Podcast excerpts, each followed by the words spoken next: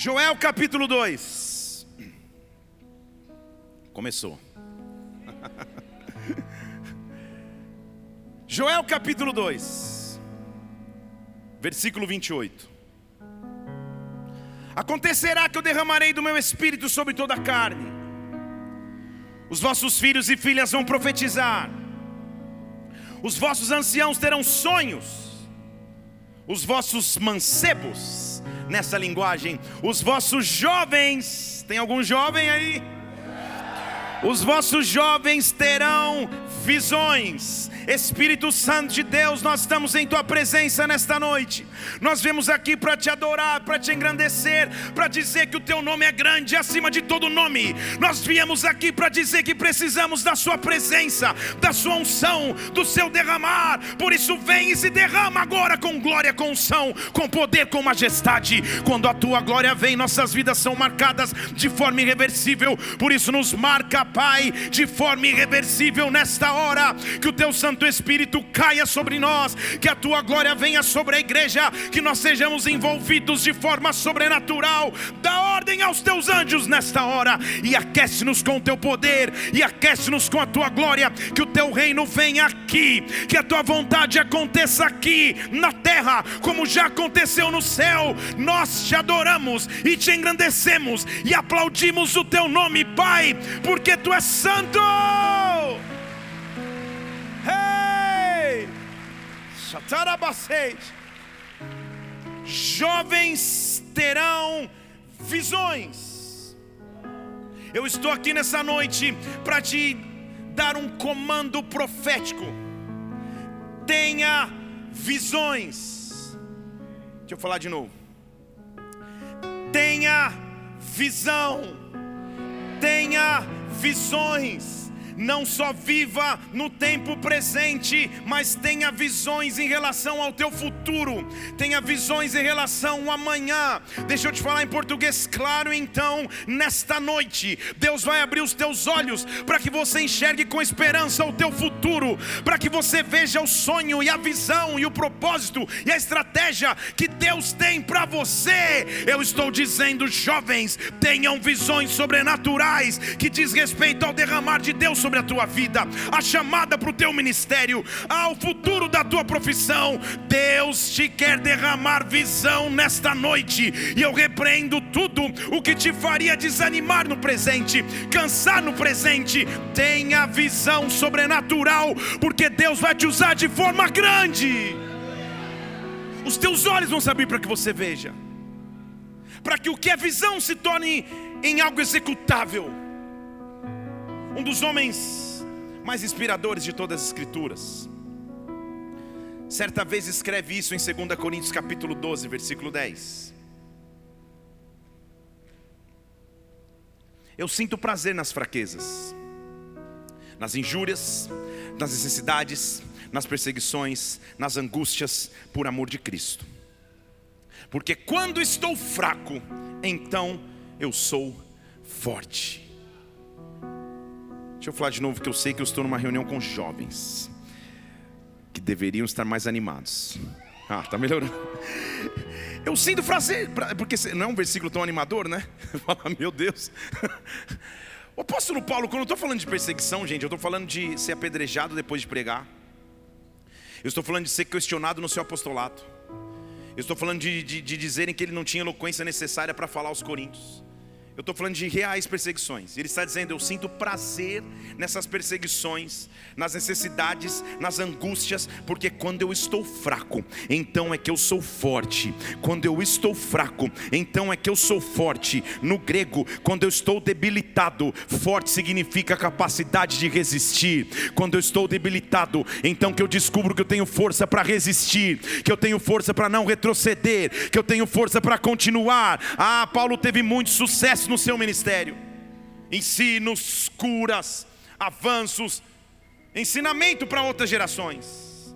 Mas também o ministério dele foi de muita perseguição, calúnia, pedrada e prisões. Frequentemente ele apanhava. Certa vez ele apanhou tanto que ele ficou deitado ali, o pessoal achando que ele nem ia mais levantar. Ele se levanta e prossegue. Quando eu estou fraco, então eu estou forte. Quero ficar nessas horas que nós temos aqui. Obrigado. Um quer ficar comigo. Quero me ater em um momento da vida do apóstolo Paulo. Enquanto eu prego, eu quero que você peça que Deus te abra visão e que você tenha visões. Em outras palavras, onde você quer chegar em Deus? O que você sonha e espera em Deus? Onde você quer chegar? Alguém consegue trazer três cadeiras para mim aqui?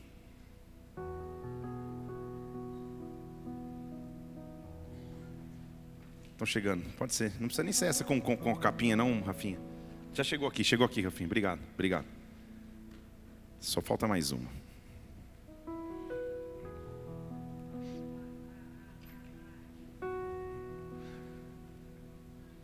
Estão achando que eu vou ser igual o Judas Bertelli. Não, calma, fica tranquilo.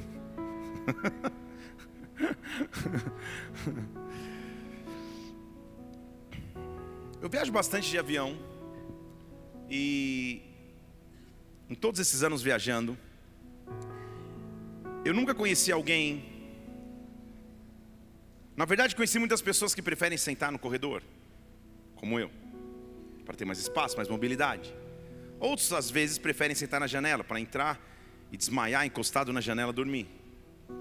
Eu nunca, em todos esses anos de viagem, consegui alguém que voluntariamente chegue e diz: Eu quero sentar no meio. O meio é desconfortável.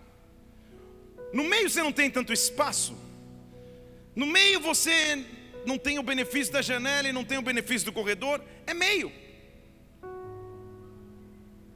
Quando a nossa visão se abre, nós passamos a entender que Deus quer nos tirar do meio. Talvez nós já não estejamos aonde comecemos, onde começamos lá atrás. Mas também não chegamos aonde Deus quer que nós realmente cheguemos. E nessa noite que eu quero ministrar sobre ti, é que Deus vai abrir a tua visão para que você possa chegar lá, para que você possa prospectar. Talvez você não entenda a profundidade do que eu estou falando, mas eu estou pregando para os teus próximos cinco anos, eu estou pregando para os teus próximos dez anos, eu estou pregando para os teus próximos vinte anos, eu estou pregando para aquilo que Deus vai fazer na sua vida, e começa nesta noite. Deus falar com você com autoridade, com unção, soprando em você aquilo que um dia, Ele vai te fazer viver, Senhor quando eu estou fraco, então eu estou forte. Quando eu passar por dificuldades, então eu vou entender, eu sou capaz de resistir em ti. O apóstolo Paulo, como te disse, ele pregava e muitas vezes o resultado de suas pregações não era o mais feliz. Certa vez ele prega e a sua pregação gera tanto tumulto que ele é levado à presença do sumo sacerdote, no sinédrio, para tentar defender o seu discurso. Abra comigo a Bíblia em Atos capítulo 23. É noite de Deus dar visão a jovens. Enquanto eu estou pregando aqui, Deus vai te dar visões. Deus vai te dar sonhos, projetos, expectativas, visões. Visões. Deus nunca vai colocar um sonho no teu coração que, que não é o preparo para que você vai ver no futuro. Visões. Visões. Deixa eu falar de novo. Visões. Visões, aleluia. Nessa atmosfera profética, Deus libera visões. Nessa atmosfera profética, libera sonhos. Nessa atmosfera profética, libera coisas grandes, Pai. Paulo tem que se defender. Ele vai defender o seu discurso e ele chega diante do sinédrio. O sinédrio é um local onde ficavam os grandes catedráticos da lei. E Atos capítulo 23, versículo 1, ele começa a se defender. Ele diz: Irmãos, até o dia de hoje, tudo que eu faço é andar em boa consciência com Deus, fazendo toda boa obra. Ele começou o seu discurso. Ele está diante do sinédrio e do sumo sacerdote, dizendo: Olha, irmãos, até hoje tudo que eu ando, pode voltar um pouquinho, versículo 1: tudo que eu ando é em boa consciência, tudo que eu ando é diante de Deus, eu tenho uma vida íntegra ele só começou a sua defesa. E diz a Bíblia que ele foi muito bem aceito, porque olha o versículo 2: então o sumo sacerdote falou assim: fica quieto, dá um tapa na boca dele. Ananias, o sumo sacerdote, diz: Alguém, por favor, dá um tapa na boca de Paulo.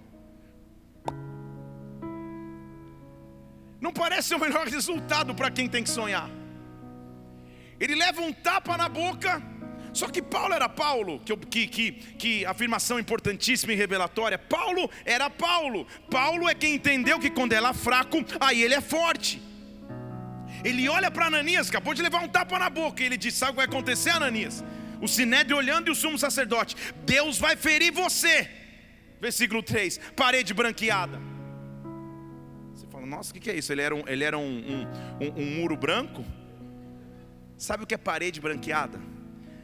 Naquela época em Israel, quando alguém morria e eles enterravam num túmulo, eles pintavam o túmulo de branco. E ele está dizendo: Você é uma parede branqueada, sumo sacerdote. Por dentro você é, por fora você é branquinho, por dentro só tem morte. É isso que ele está falando para o cara, depois de levar um tapa na boca. Você entendeu? Ele está, Deus vai ferir você, parede branqueada. Você está me julgando aí, segundo que lei, para que eu leve um tapa? A confusão acresce de tão forma que diz o versículo 10 que avolumando-se a dissensão, o comandante, temendo que Paulo, que Paulo fosse despedaçado, mandou os soldados tirarem e levarem-o para a fortaleza. Não, não é a capital do Ceará.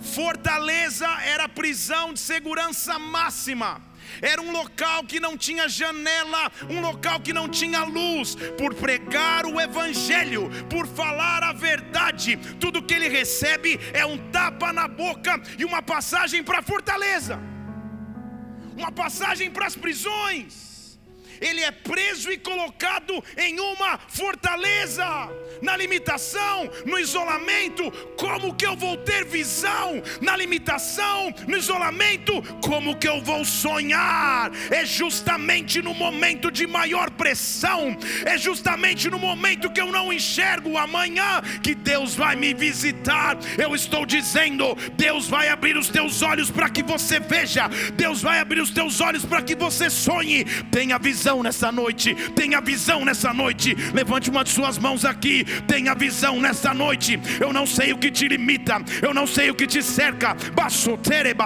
Mas Deus vai abrir os teus olhos para que você veja. Paulo, por ter pregado a verdade, leva um tapa na boca, confronta o sumo sacerdote. A confusão fica tão grande que ele está na fortaleza, um local escuro, é tipo um calabouço úmido, nas profundezas lá do local, sem luz. Só que quando tudo se apaga, quando tudo se escurece, os meus olhos se abrem para a visão. Você entendeu? Você pode imaginar Paulo, ferido no físico, porque antes disso ele tinha sido quase que a multidão tinha despedaçado. Ferido na alma sem compreender porque está numa sala escura. Mas depois do versículo 10, põe o versículo 10 de novo para mim. Ele é jogado numa fortaleza. Depois do 10, de maneira muito lógica, tem o 11. E sabe o que o 11 diz? Naquela mesma noite, apareceu um anjo do Senhor. Apareceu-lhe o Senhor. Perdão, vou até, vou até corrigir. Não é um anjo, apareceu o Senhor. Estão aqui? O Senhor. Não mandou um WhatsApp, um mensageiro, mandou, ele veio. Apareceu o Senhor e disse: Tenha bom ânimo. Ele está dentro da fortaleza. Tenha bom ânimo. Porque assim como você um dia pregou em Jerusalém, agora você vai falar de mim em Roma. Você não entendeu? Deixa eu falar de novo. Assim como você pregou em Jerusalém, um dia você vai falar de mim em Roma. Tenha bom ânimo. Hoje a tua realidade é fortaleza, hoje a tua realidade é fechada, hoje a tua realidade é falta de visão. Mas tenha bom ânimo. Eu estou te dando uma visão de futuro, Paulo. Eu estou te dando algo com que sonhar. Eu estou te dando algo com que aguardar. Você vai chegar aonde jamais imaginou, Paulo. Abra os teus olhos para enxergar não olhe naturalmente, porque naturalmente você não enxerga nada, mas tenha bom ânimo, porque eu estou te dando uma visão agora. Você diz aleluia, eu digo glória a Deus, mas posso te dizer? Paulo estava preso em Cesareia Marítima. Roma ficava a 4.029 quilômetros de distância. Paulo estava em Cesareia. Como que ele chega em Roma? Estão aqui? O que é Roma para você? Qual que é a tua Roma? Qual que é a tua maior visão de futuro? Que é tão distante. O legal de Deus, põe de novo o versículo 11 na tela. É que o Senhor só fala, vai acontecer. Ele não diz como, onde, de que forma, ele só dá uma visão. Roma. Estão aqui comigo? Mas eu estou em Cesareia. São 4 mil km. Como que eu chego lá? Eu estou tão distante daquilo que um dia eu espero. Como que eu chego? Eu cheguei nessa fortaleza, não sei nem como, não há nem esperança para que eu saia, para que você entenda. Quem vai para essa prisão de segurança máxima possivelmente não sai de lá com vida, e Deus está dizendo para ele na mesma noite, na noite que ele entra, Deus não deixa ficar 24 horas. Arabasteja, ele diz: tenha ânimo, eu não posso te dizer como, mas você vai chegar aonde eu quero que você chegue, Paulo. A tua história não acaba aqui, eu estou abrindo os teus olhos para que que você veja, jovem, você vai ter visão, jovem, você vai sonhar de novo. Cesareia não é o teu lugar, o teu lugar agora é Roma, Paulo, Barabacê, Xotere Barabastej, o que ninguém ainda viveu, você vai viver. Ei! Só que o cenário não era tão fácil, não, gente. Porque Paulo está na, tá, tá na fortaleza preso. O Senhor disse: fica calmo Tenha bom ânimo, você vai chegar em Roma. Não explica como. Sabe o que estava acontecendo lá de fora? Versículo 12. Do lado de fora, os judeus estavam reunidos, jurando que eles seriam amaldiçoados, porque eles não iam nem comer e nem beber se eles não matassem Paulo. Eles estavam em jejum para matar Paulo. Vocês estão aqui? Deus, como que nesse cenário o Senhor pode me prometer Roma e me pedir ânimo, se a minha realidade é fortaleza e quando eu escuto lá fora é Paulo, pi, Paulo, pi, Paulo, por pregar o Evangelho. Ele não está lá por ter pecado, ele não está lá por ter errado, ele não está lá por ter assassinado alguém, ele está lá por pregar o Evangelho. Quando nós nos levantamos pelo Evangelho, Satanás quer que nós percamos a esperança, achando que a nossa vida acaba em Cesareia. Mas Deus tem promessas para você, Deus tem promessas para mim. Eu estou aqui dizendo a você, na autoridade do nome do Senhor Jesus, tenha visão, tenha visão. Quem manda e permite que Paulo esteja na fortaleza, é um intendente que cuidava através do Império Romano daquela região chamado Félix. Estão comigo aqui? Paulo, tenha bom ânimo. Paulo falou: ah, então tá suave, cara. Daqui uns dois dias, sei lá, acho que vai vir a Air Itália aqui, vai me pegar, eu vou para Roma. Irmãos, não passou um mês, não passou uma semana, não passaram dois meses, passaram-se dois anos. Deixa eu falar de novo. Passaram-se dois anos, e Paulo está esquecido na fortaleza em Cesareia. Eu estou falando de dois anos. Já não é nem mais Félix, agora o, o, o governador da região se chama Festo, já trocou até o líder. E Paulo está esquecido em Cesareia. O que é Roma para você? Estão aqui? Como sonhar com Roma se a minha realidade é Cesareia? Eu estou esquecido aqui. Como que eu vou pensar em ter visão se a minha realidade é paralisado ali? Os judeus não haviam desistido de matar Paulo. Dois anos haviam se passado, e eu quero te mostrar a importância de você ter visão, a importância de entender quais são as promessas de Deus para a sua vida. Porque no capítulo 25, Versículo 9, ele já está dois anos esquecido na fortaleza em Cesareia Marítima. Estão aqui? 4 mil quilômetros de distância de Roma. E o Festo, querendo agradar os judeus, diz assim: Paulo, tudo bem? Você quer subir para Jerusalém? Para ser julgado perante mim acerca dessas coisas? Ele tem finalmente uma audiência com, uma audiência com Festo. E Festo diz: Cara, eu quero. Você quer ir para Jerusalém? Eu vou te julgar lá.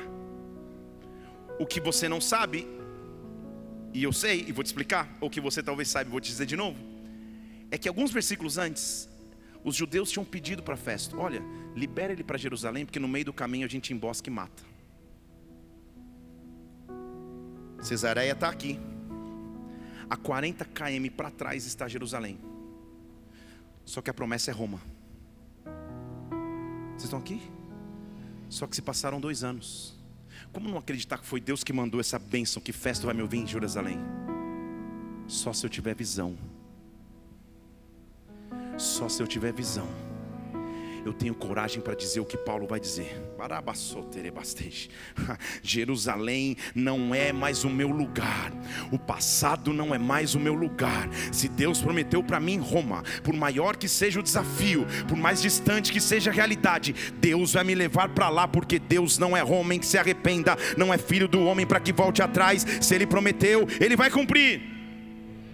Sabe o que Paulo diz? Ah, será que eu vou para Jerusalém? Versículo 10. Não se eu estou diante do tribunal de César, eu não fiz mal nenhum para os judeus, como você sabe. Se eu sou um malfeitor, se eu fiz coisas que é digno de morte, versículo 11, eu não, não me recuso a morrer, mas sabe o que eu quero? Eu apelo para César.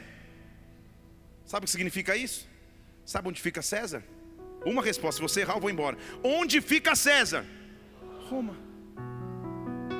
Dois anos depois, está oferecido para ele uma facilidade: volta para Jerusalém. Lá o. Ele falou: não, se eu sou digno de morte, eu não tenho medo de morrer. Mas eu apelo para César. Sabe o que Paulo está dizendo? Hashtag partiu Roma e vocês vão pagar a viagem. Vocês estão comigo aqui? Eu vou chegar onde Deus quer que eu chegue, porque eu continuo crendo nas promessas dele, eu tenho visão. Eu posso imaginar Paulo todos os dias sentado na fortaleza, tudo escuro, dois anos, ele fala, cara, não posso desistir. Eu lembro o que aconteceu comigo na primeira noite. Eu lembro que veio o Senhor e falou que eu tinha que ter bom ânimo. Eu só não sabia que eram dois anos de bom ânimo, mas Senhor, eu não posso desistir, eu não posso esmurecer. Há uma Roma para mim, há uma Roma preparada para mim. Há mesmo se for me oferecido uma volta ao passado, uma volta a Jerusalém, eu vou para Roma. Vou falar mais específico aqui de forma profética, olhando para o chão, para você não achar que eu estou olhando para você. Minha irmã, apaga esse Jerusalém que está no teu celular, porque não é mais para você. Não volta atrás naquilo que Deus um dia te prometeu. Não volta para aquele, eu estou sendo específico, que um dia te fez sofrer, que um dia te abusou, que um dia te traiu. Não volta! Há uma Roma para você, há uma esperança de futuro para você. Ei, eu não vou voltar. Se Paulo volta para Jerusalém, ele é no meio do caminho morto pelos judeus. Ele diz: Não, agora eu, eu apelo para César. Eu vou para Roma e se eu apelei Paulo, um detalhe, ele era cidadão romano, ele tinha direito de apelar. Ir para Roma significa eles vão ter que pagar minha viagem e agora eu vou escoltado para lá. Os judeus estão lá de fora esperando para matar. Quer chegar em mim? Passa pelo soldado romano. Vocês estão aqui. Deus é demais, gente. Dois anos depois, eu vou para Roma.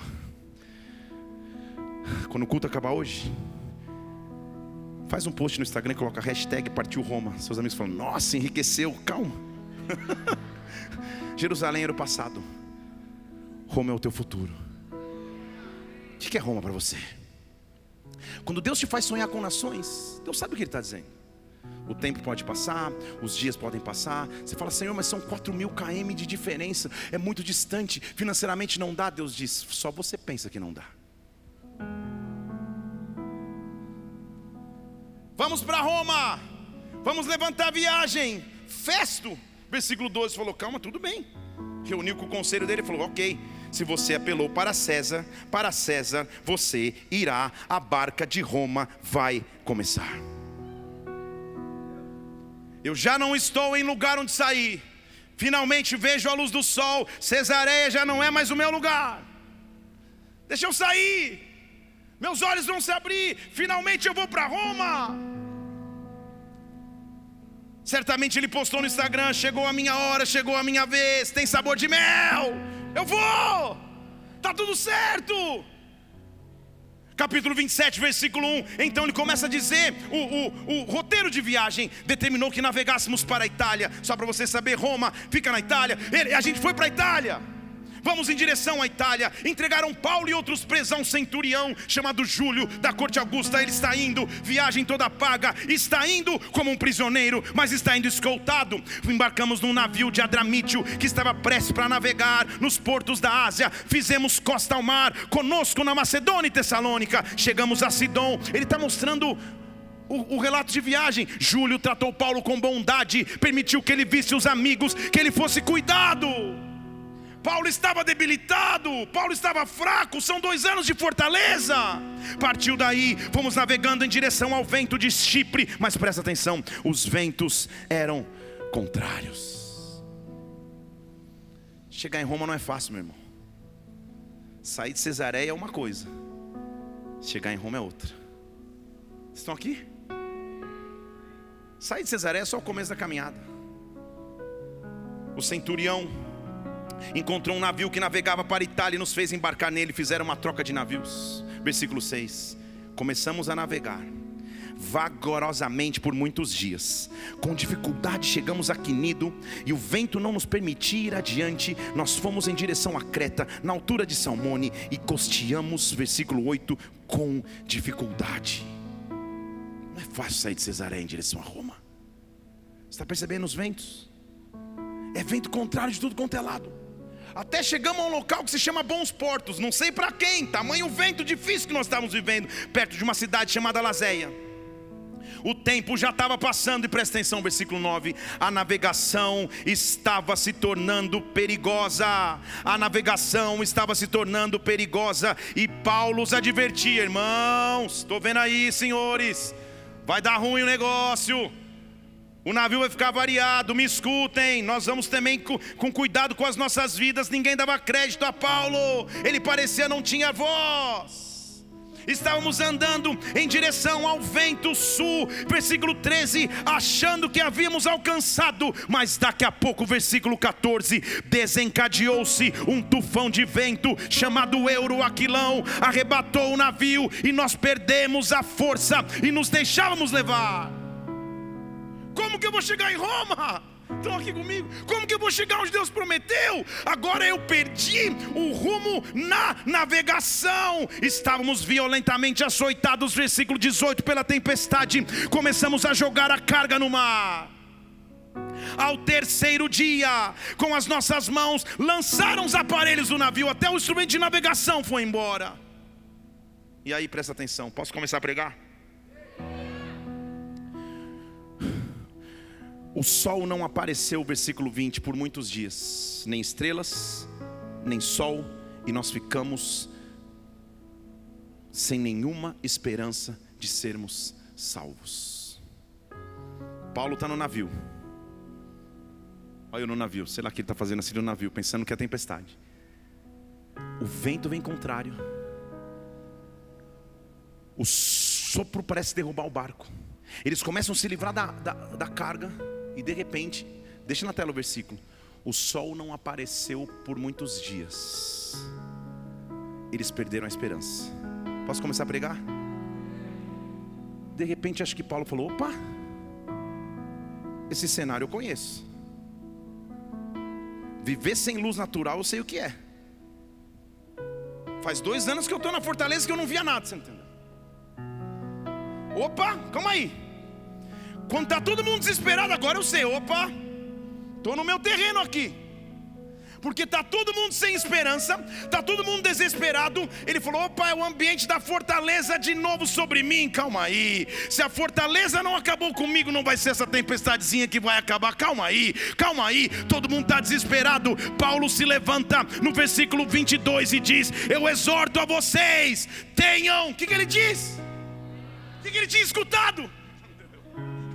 Tenham bom ânimo, eu sei que eu estou vivendo, já passei por isso. Vocês não sabem. Vocês estão desesperados, mas eu sei o que eu ouvi quando eu não podia enxergar nada. Eu sei o que eu ouvi quando eu estava esquecido em uma fortaleza.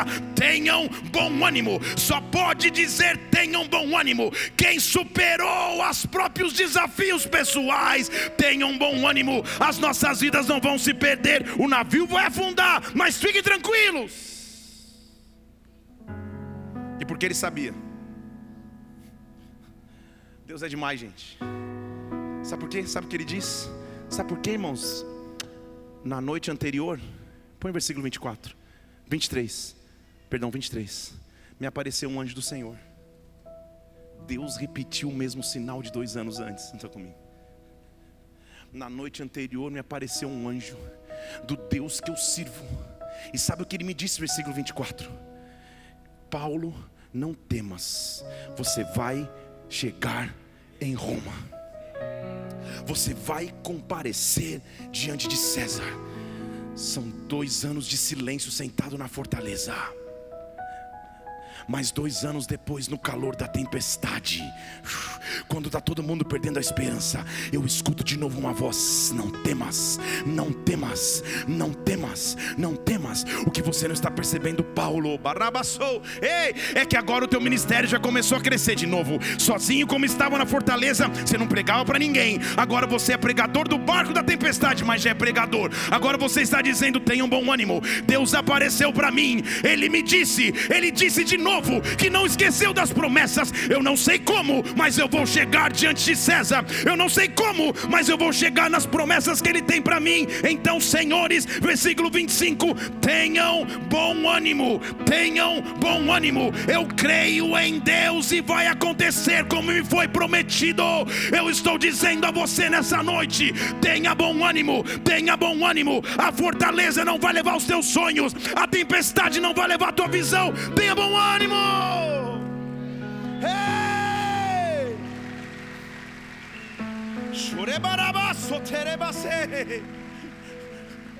Como pode um homem que ficou dois anos esquecido continuar com a mesma fé?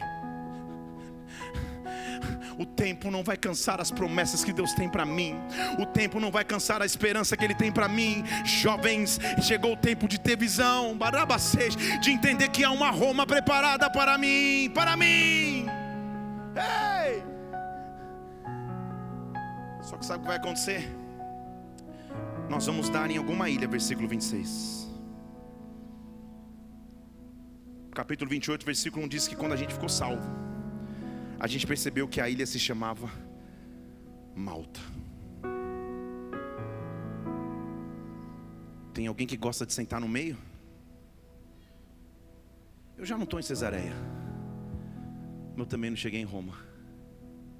O que, que eu estou fazendo em Malta? Seria possível continuar crendo em Deus?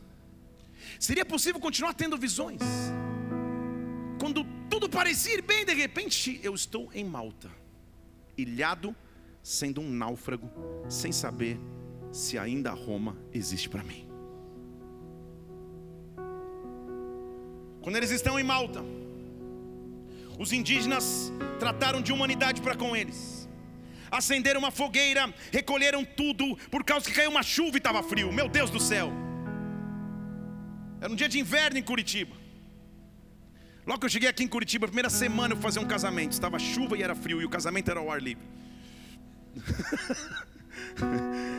então foi um casamento bem romântico, com um pastor tremendo, não de unção, e uma garoinha fina cobrindo a careca. Paulo está lá. Paulo, com o coração de servo que tinha, fala: Cara, que frio é esse? Vamos preparar um fogo, uma fogueira, comer um marshmallow, alguma coisa assim. Versículo 3: Então Paulo, quando foi juntar um pouco de gravetos, uma víbora fugindo do calor, pegou-se-lhe na mão. Meu Deus! Por que, que eu saí de Cesareia? E como que eu vou chegar em Roma? Uma víbora se pegou em minha mão, fugindo do calor. Sabe o que Paulo fez? Ah, víbora, víbora. Ah, víbora querida. Os indígenas viram um réptil na mão de Paulo e falou: Cara, esse cara deve ser homicida. Porque se a tempestade não matou, agora a víbora tem, tem alguém que não deixa viver. Sabe quando o teu meio do caminho passa a ser objeto de julgamento de quem está ao teu lado? Alguma coisa aconteceu. Esse cara deve ter feito alguma coisa para Deus, para o universo, para a mãe, para o pai, porque não é possível. Só que Paulo fala: não, não, não, não, não. Satanás, você não entendeu. Se a fortaleza não me matou, se a tempestade não me fez afogar, agora é tarde demais. Não é víbora que vai roubar o fôlego de vida que Deus me deu, porque eu vou chegar em Roma. Então, sabe o que a Bíblia diz que ele fez? Com um réptil pendurado na mão, ele começou a sacudir no fogo. Vocês estão aqui, Paulo era do reteté, gente. Ele começa. Talvez eu queime a mão, mas essa víbora que representa o veneno que quer acabar com a minha história, eu coloco no fogo. Fogo é símbolo bíblico de presença de Deus. No meio da caminhada, quando você estiver sentado em Malta e as víboras tentarem acabar com as tuas emoções, com os teus pensamentos, com a tua esperança, levanta a cabeça, pega a víbora e leva para perto do fogo, leva para perto da glória, sacode na presença, faz um espetinho de víbora, mas não deixa ela ficar na tua mão, não deixa ela roubar os teus sonhos. Você vai chegar aonde Deus te disse para chegar. O que eu estou dizendo a você nesta noite, jovens, tenham visões. Ele sacode a víbora no fogo. E, os espectadores estavam lá na, na arquibancada comendo pipoca. Diz o versículo 6: Eles esperavam, agora ele vai cair, vai inchar, vai morrer, não é possível. Agora é o fim. Mas deixe eles esperarem, senta, espera muito, diz o versículo, porque nada anormal lhe aconteceu. E de antes dizerem que a justiça o estava não deixando viver, agora ele fala: Cara, acho que esse cara é algum tipo de Deus.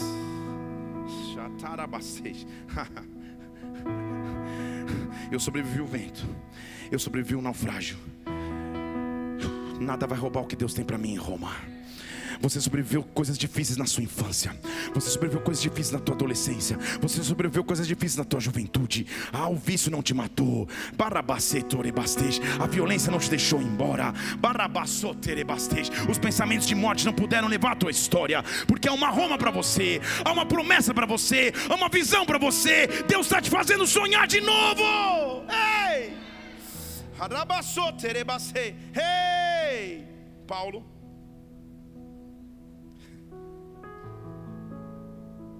Posso começar de verdade? Sabe quando a gente chega em Roma? Aprendendo a recomeçar com coisas simples. Eu estou falando do apóstolo Paulo. O cara em Jerusalém, pregando e apanhando, mas o apóstolo Paulo, gente. A realidade dele agora Parece não ter melhorado muito. Da escuridão da fortaleza para o naufrágio na ilha. Só que de alguma maneira eu tenho que aprender a recomeçar. E recomeços eles não são sempre em grandes coisas, em grandes arenas, em grandes palcos, debaixo de grandes holofotes. Deus quer tratar contigo em coisas pequenas. Porque Paulo se levanta e diz a Bíblia no versículo 7 que nos arredores daquele lugar tinha umas terras que pertenciam a um, a um, um nome de um cara que era principal daí, um tal de Públio. Ele nos hospedou bondosamente por três dias. E de repente, na casa dele, estava enfermo o pai do Públio com desarranjo intestinal. Do pregador em Jerusalém, o que sobrou para Paulo foi cuidar de um cara com diarreia. Vocês estão comigo aqui? Deus, onde que eu errei na minha chamada? Onde que eu errei que tantas promessas grandes estão em Roma para mim? E a minha realidade é cuidar de um cara com desarranjo. Vocês estão aqui, gente? Paulo nem questiona. Não, eu sou o Paulo, que esse negócio de caganeira não é comigo. Não, não, não, não, não. Estão aqui? Não. Paulo foi lá. Deixa eu visitá-lo. Impôs as mãos sobre o homem e o cara, oh, foi curado. É importante saber recomeçar.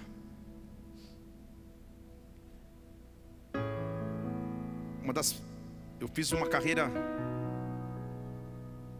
até bem sucedida no, no ramo de viagens, eventos, traduções, delegações do Brasil para fora. Minha carreira profissional, sabe como ela começou? Semelhante a Paulo. Estava eu levando um grupo de famílias e adolescentes para a cidade de Orlando, nos Estados Unidos. Eu era auxiliar do guia principal. O auxiliar é basicamente aquele que trabalha e faz de tudo e quase não ganha nada. E a gente estava em um dos parques que tem paradas à noite. Eu devia ter uns 20, 21 anos. Eu não tinha nem filhos, não era nem casado. Né? Já namorava a pastora Mila, mas não era nem casado. E uma das crianças da, da idade do meu filho, Mateus, mais ou menos, na hora da parada, ele falou: Tio, tio, que dura realidade. Tio, preciso no banheiro. Falei, claro, vamos. Uma multidão. Multidão. No meio do caminho ele olhou, tio, eu falei que foi ele, não deu tempo. Eu falei, é Big Mac ou é quarteirão? É número um ou dois? eu não precisei nem de respostas, porque ao ver as suas pernas eu via todo o recheio do que ele havia ingerido naquele dia. Eu levei-o ao banheiro. Ele chorava, eu calma. Como estava num parque que tem excelência de atendimento, alguém já percebeu o que estava acontecendo. Eu falei, ele, né, teve um desarranjo aí, falou, me dê um segundo. Em um minuto já surgiu alguém com uma roupa nova, do tamanho dele, sem, sem falar de preço, sem falar de nada, já me deram a roupa nova. Eu falei, cara, se limpe aí. Aí ele, ah, tal. E eu né, não, não podia encostar na criança. Falei, deixa eu te ajudar. Aí dei uns lencinhos umedecidos que o parque me arranjou, ele estava se limpando. Um, um, aroma agradável em todo o banheiro. Eu falei, cara, o que, que eu faço com as roupas dele? Não sei, não tinha outra opção. Peguei as roupas dele e, eu e comecei a lavar na pia. Igual Paulo com o pai de Públio. Deus, o Senhor me prometeu as nações, mas não era bem isso. não era bem isso. Eu estou limpando a calça que, cheia de elementos sólidos. E esse menino tinha viajado com a avó. A avó tinha investido para que os seis netos fossem. E a avó entra no banheiro. E fala, Felipe, o que você está fazendo? Eu falei, nem eu sei, eu tô. Ele teve, mas por que você não me chamou? Toda desconcertada. Eu falei, fica tranquilo, terminei de lavar, limpei as unhas e prossegui.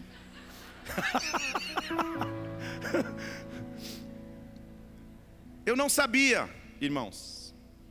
Aquela mulher era presidente da ABAV, Associação Brasileira dos Agentes de Viagem. Eu não sabia. E foi limpando cocô numa pia que Deus me promoveu. Vocês estão aqui comigo? Que quando eu cheguei ao Brasil, ela fez uma carta para todas as agências de turismo do Brasil, dizendo: Eu quero ensinar vocês um exemplo de um bom profissional escreveu e relatou a história, colocou a minha foto com a família dela, e a partir daí meu telefone começou a explodir de convites de agências para que eu pudesse participar de eventos. Vocês estão comigo? Lavando roupa suja num banheiro que ninguém pediu para que eu fizesse. Mas talvez por crescer num ambiente cristão de serviço é meio que automático. Não despreze os pequenos começos. Não despreze os pequenos recomeços. Não mira só Roma. Olha o que Deus está fazendo contigo em Malta. Olha o que Ele está fazendo contigo no meio do caminho. Não despreza. Sabe como um pregador da palavra começa seu ministério? Talvez alinhando cadeiras numa igreja. Talvez limpando o vaso sanitário de um banheiro. Talvez dando boas-vindas para quem chega no corredor. Ali começa. Não começa quando ele pega o microfone na mão e diz aleluia, glória a Deus. Não. Estão aqui? Começa como Paulo com o pai de Públio. Na casa de um homem com diarreia. Deus está começando o ministério de Paulo novamente. Só que Paulo é Paulo. E a Bíblia diz que quando os outros veem que ele está curado, vinham os demais enfermos da ilha, versículo 9, e todos eram curados. Distinguiam Paulo de muitas honras. Só que eu tenho que ir para Roma. Só que Deus vai me fazer chegar em Roma. Ao embarcarmos, puseram a bordo tudo que nos era necessário. Sabe como para mim se esse navio? Recomeço. Deus tem um navio preparado para você. Deus tem um recomeço preparado para você ministerial, emocional, profissional na sua vida. Recomeça, recomeça, tenha visão. Sabe por quê? O que fez Paulo chegar na ilha? Naufrágio. Não tem outra forma de sair da ilha se não entrar no navio de novo. Eu vou ter que romper com o medo de subir num navio de novo. Não vai naufragar dessa vez. Vocês estão aqui? Não dá para ir a nado, não dá para ir de avião. A única forma, ou fico ilhado a vida inteira, orando por gente com diarreia, ou eu entro na, no navio e vou embora, porque eu tenho que chegar em Roma. Eu só tenho que chegar em Roma, porque eu nunca me esqueci que há quase três anos atrás, agora, alguém um dia, quando eu estava na fortaleza, desesperançoso, com os homens do lado de fora querendo me matar, alguém me disse: tenha bom ânimo, tenha bom ânimo, tenha bom ânimo. Há dois anos depois, quando eu estava pensando que o navio ia afundar e todos estavam desesperados, alguém apareceu para mim dizendo: tenha bom bom ânimo, tenha bom ânimo, tenha bom ânimo. Então, Paulo, não para no meio do caminho. Você precisa entrar neste navio, porque eu tenho Roma para você. Hey!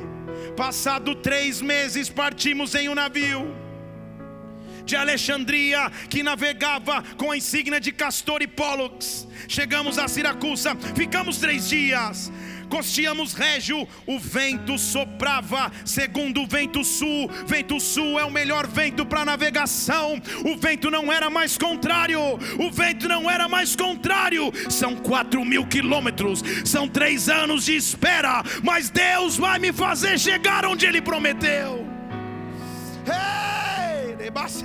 Ah, chegamos, achamos alguns irmãos, fomos convidados a ficar com eles e nos dirigimos para Roma. A resposta é Fortaleza. Quando Paulo sai de Cesareia, ele estava preso aonde? Ele chega em Roma. Você podia dar um glória a Deus, né? Ele chega em Roma. 4 mil quilômetros hoje é terrível. 4 mil quilômetros lá, gente, é impossível. Uma promessa dessa é impossível. Ele chega em Roma. E diz o versículo 16 que quando ele chega em Roma, o centurião entrega os pesos ao general do exército. Mas só a Paulo foi permitido que ele morasse numa casa à parte. Você entendeu? Ele saiu da fortaleza.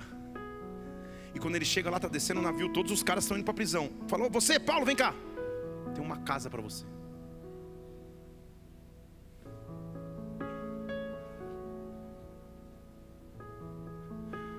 Posso pregar você? Havendo-lhes marcado um dia Versículo 23. Muitos foram ter com ele na sua morada. Versículo 23. E de manhã até a noite, ele explicava o testemunho do reino de Deus, falando acerca de Jesus, Moisés e os profetas. Paulo tinha uma célula em Roma patrocinada por César. Vocês estão aqui? Enquanto ele pregou nas sinagogas judaicas em Jerusalém, ele apanhou ele foi apedrejado, ele foi perseguido.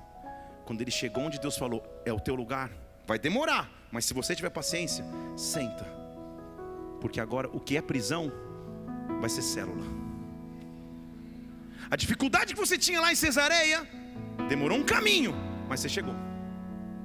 E ele lá na célula, pregando, falando de Jesus, falando dos profetas, pros cidadãos romanos.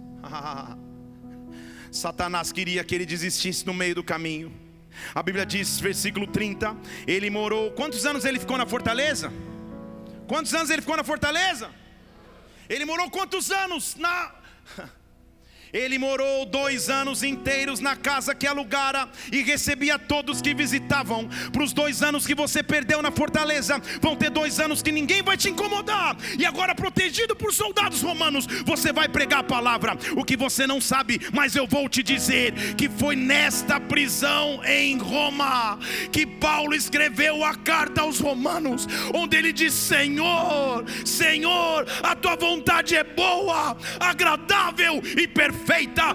Ah, foi lá que ele escreveu: Quem me separará do amor de Deus? Será tribulação, será perseguição, será espada. Eu estou bem certo de que nem a morte, que nem a vida poderá me separar do amor de Deus que está em Cristo Jesus. Paulo, você precisou de um processo, mas quando você chegou em Roma, lá em Roma. Sabe o que ele escreveu? A carta aos Filipenses. E sabe o que ele escreve em Filipenses capítulo 4? Ah, eu sei passar todas as coisas. Eu posso ter escassez, eu posso padecer necessidade. Eu posso todas as coisas naquele que me fortalece, naquele que me fortalece. Eu barabastete. Eu estou dizendo a você agora.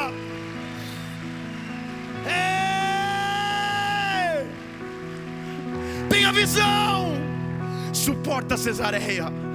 Não paralisa a tua vida em Malta, Barabacês, porque tem uma Roma esperando você, tem uma promessa esperando você, tem uma profecia esperando você. E quando você chegar, você vai olhar para trás e você vai ter uma grande história para contar, uma grande história para contar nesta noite. Hey!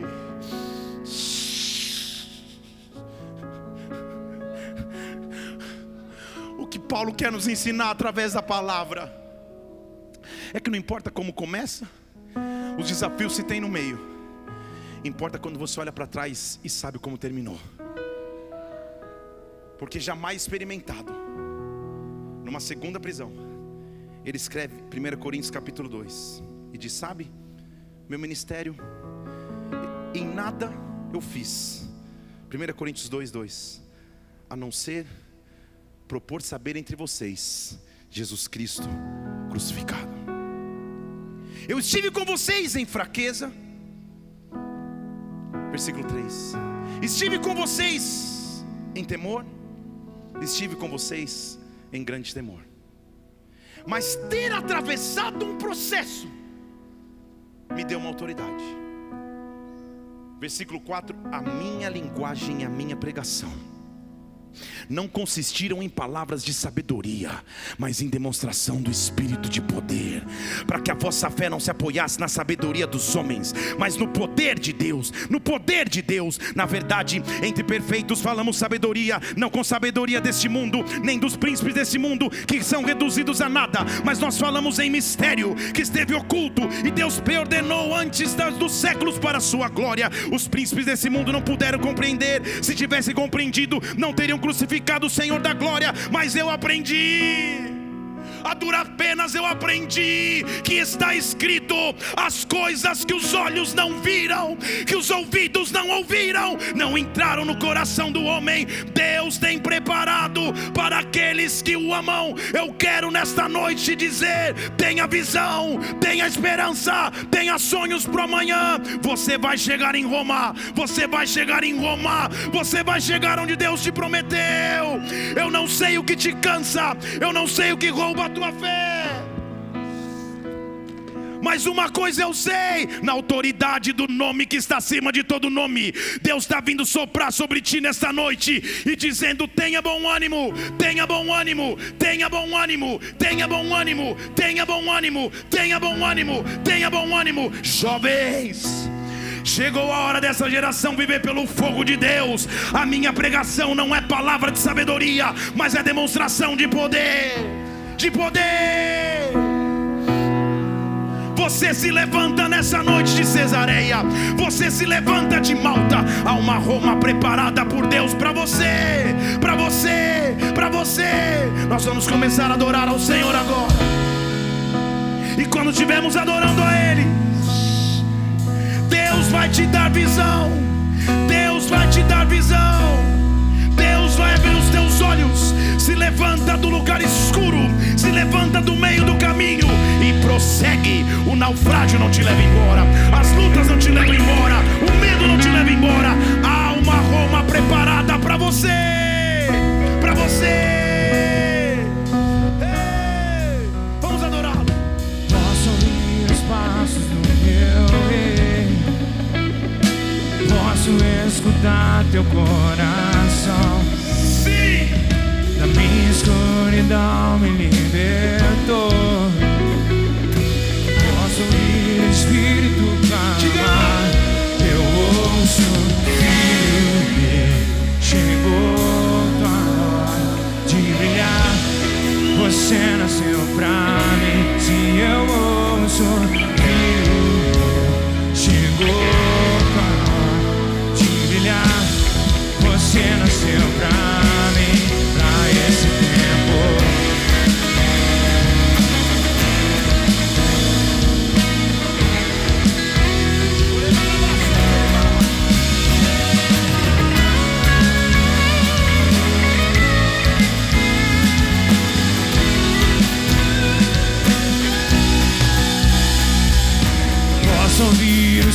enquanto som aqui. O que pra você é Roma?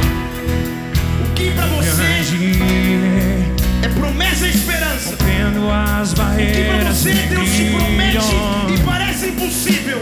Quero Nessa noite Pai a me visão. Visão. chamar. Eu ouço, filho meu, chegou tua hora de brilhar. Você nasceu pra mim. Eu ouço, chegou tua hora de brilhar. Você nasceu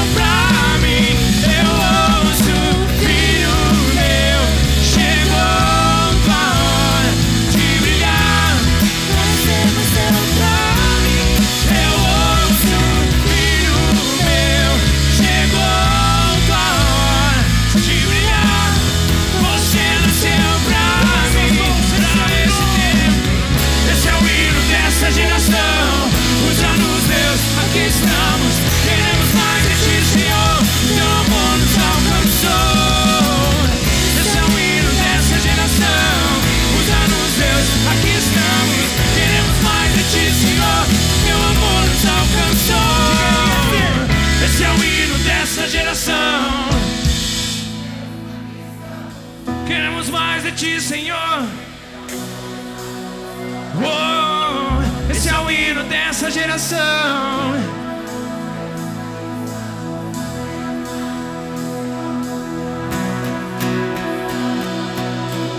Feche seus olhos um instante. O que pra você é Roma? O que pra você é promessa de Deus? Que mesmo que seja impossível 4 mil km, é promessa. Verbalize isso para o Senhor agora. Escreve talvez no note do teu celular.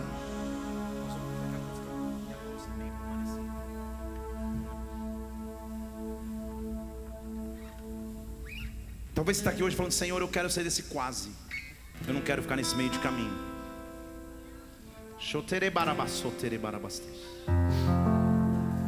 Shoterebarabarabaste. Se você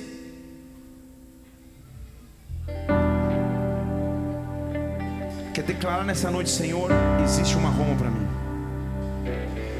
Existe uma promessa para mim. Eu vou permanecer, Pai. Levante uma só que eu orar por você. Faz melhor. Não sei a quantidade de pessoas. Sai do seu lugar e se aproxima do altar.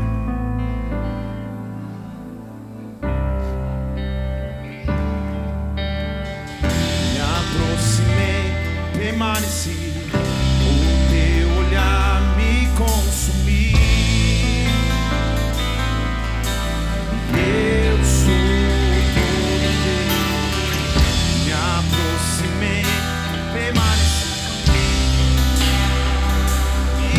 E consumiu.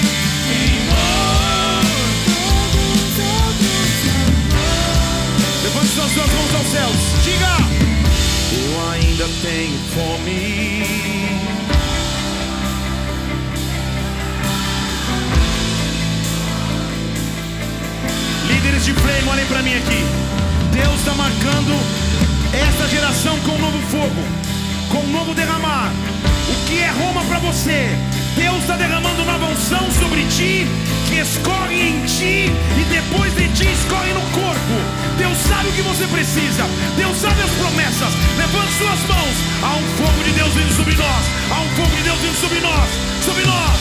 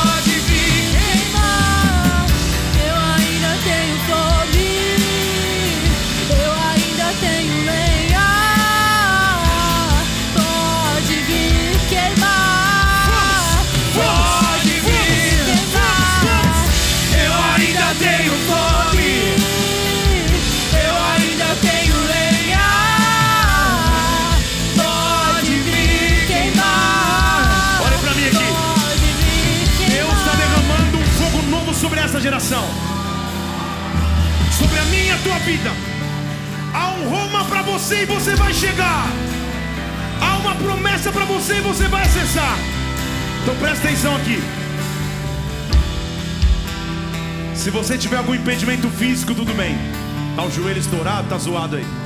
Eu vou contar até três aqui. Quando a festa no arraial dos justos, a confusão no arraial das trevas. Você vai chegar em Roma. Você vai chegar onde Deus prometeu chegar. Você vai chegar onde Deus prometeu chegar. Os venenos não vão te roubar, as tempestades não vão te roubar, as cadeias não vão te roubar. Deus tem promessa para você. Eu vou contar até três aqui. E quando eu contar até três, você vai dizer: Eu ainda tenho fome, eu ainda tenho lenha. Só tem uma coisa que você não pode fazer: ficar com teu pé grudado no chão, porque você é jovem. Tá aqui? Se prepara. Um. shatarabarabarabacete,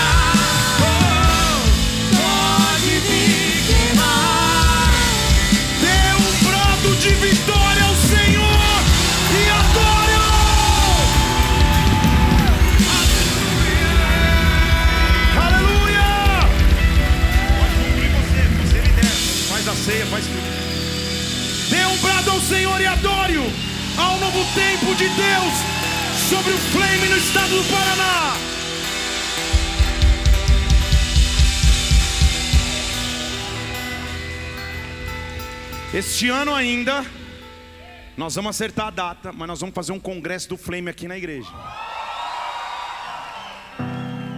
Então já se prepara, avisa a galera da região para deixar a agenda meio preparada, daqui a pouco a gente divulga a data. Nós vamos passar um dia aqui na igreja no congresso que vai marcar as nossas vidas, amém? E eu, evidente, vou fazer questão de estar junto, de participar, de estar aqui recebendo junto com vocês, ministrando vocês. Deus tem algo para essa geração. Deus tem algo para você. Você vai chegar em Roma em nome de Jesus. Dê um brado ao Senhor, pode voltar ao seu lugar que a gente vai cear.